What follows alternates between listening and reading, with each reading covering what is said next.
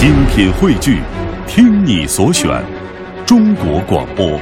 radio.dot.cn，。各大应用市场均可下载。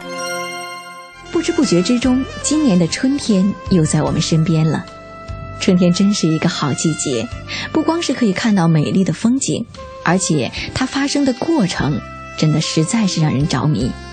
因为每一天都会有新的事物出现，每一天你都会看到成长，这个过程带给我们欣喜。因为这些细节，这些琐碎繁杂的细节，让我们感受到春天实实在在的美好。而生活当中，是不是也不乏这些带给我们美好体会的细节呢？带给你今天的第一篇文章：几朵小花在我身后探头探脑，去感受细节带给我们的平凡的美好。人生中最美好的部分，不是任何身外之物，而是心灵的幸福。丽娜品读时间，聆听美好，享受心灵的宁静。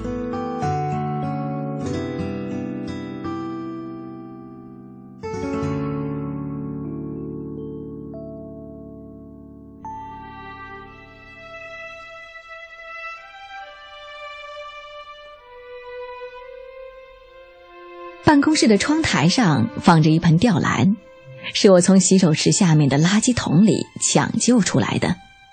当时它不知被谁扔到了垃圾桶里，一副濒临死亡的样子。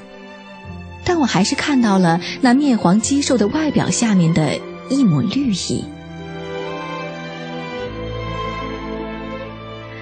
我把它小心地拾起来，用不知谁扔的一只筷子，在一个不知谁扔的花盆里挖了一个坑，把它栽了进去，浇了浇水。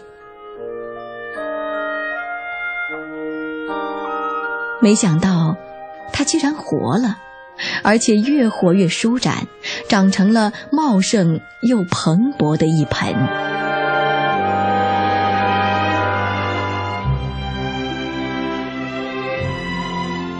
后来，它甚至还长出了长长的梗蔓，其中一根沿着窗台前行，碰到墙壁后转身，拐了一个弯儿，正好冲着坐在窗台下面电脑桌前的我伸了过来。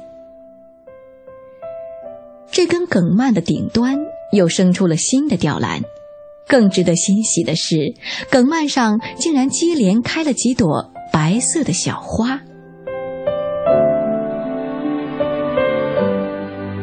花是什么时候开出来的？我并没有注意到，直到那天有同事到我电脑桌前说话，他一抬头，正好看到那几朵小花不动声色地藏在我身后。同事打趣说：“他们是不是在看你上网看什么呀？”我这才发现他们就在我的左边。趴在我的左肩上，还真像在探头探脑的看着我的电脑屏幕。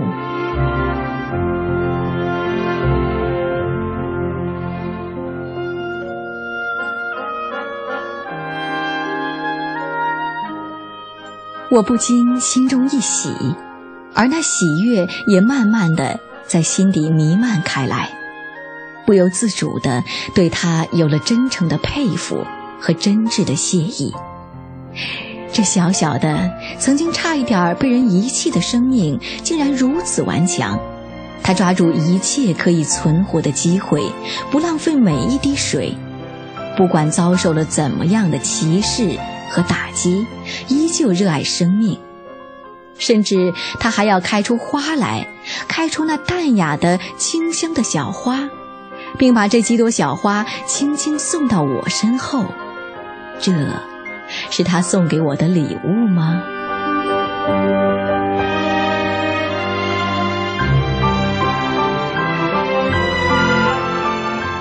几朵小花在我身后探头探脑，它们从带着光的地方延伸而来，却没有到别处去，而是投奔到我这里，看我那凌乱的电脑桌，总是忘了及时倒掉的茶杯。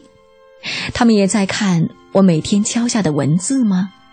看我一个字一个字的在电脑前不断的敲打键盘，写下自己想写的文字，也写下有时自己不想写的文字吗？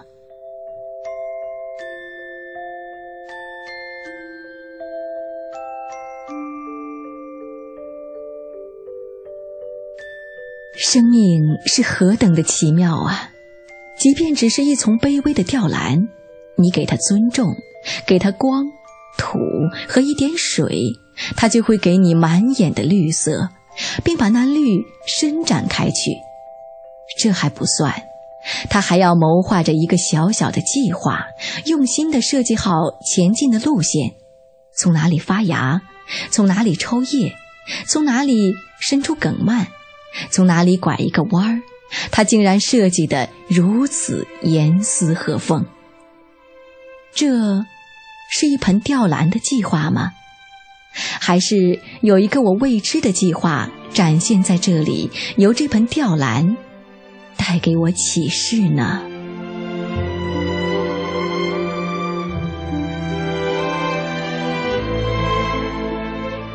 于是我带上笑意了。我的口中有轻轻的歌声了，我仍将日复一日地坐在这里，用双手敲打键盘来谋生，来描绘自己心中的那个美妙的新世界。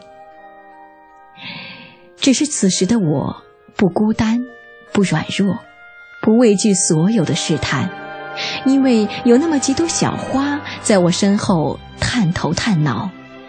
我会和他们一起商量着敲下我心中的文字，一起听电脑里我专门存放的老歌，而那旋律就乘着风冲出窗户，飞到外面的街道上，然后飞旋着一直向上，直到。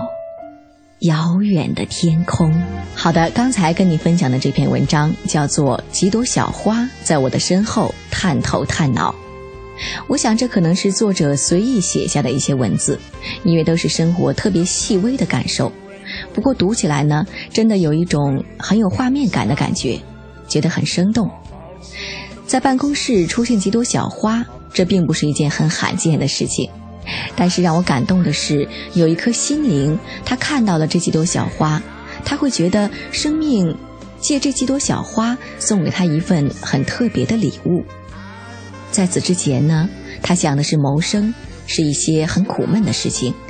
但是就是因为这几朵花的出现，他觉得自己不再那么孤单了，于是脸上有了微笑，嘴里也有了歌声。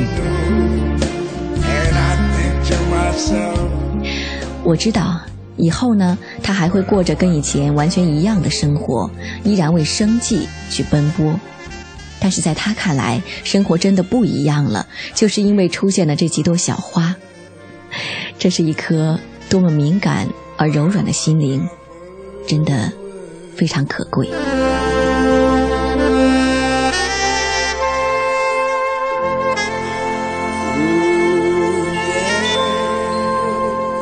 不知道电波另一端的你，是不是也跟作者一样，有着这样一份敏感呢？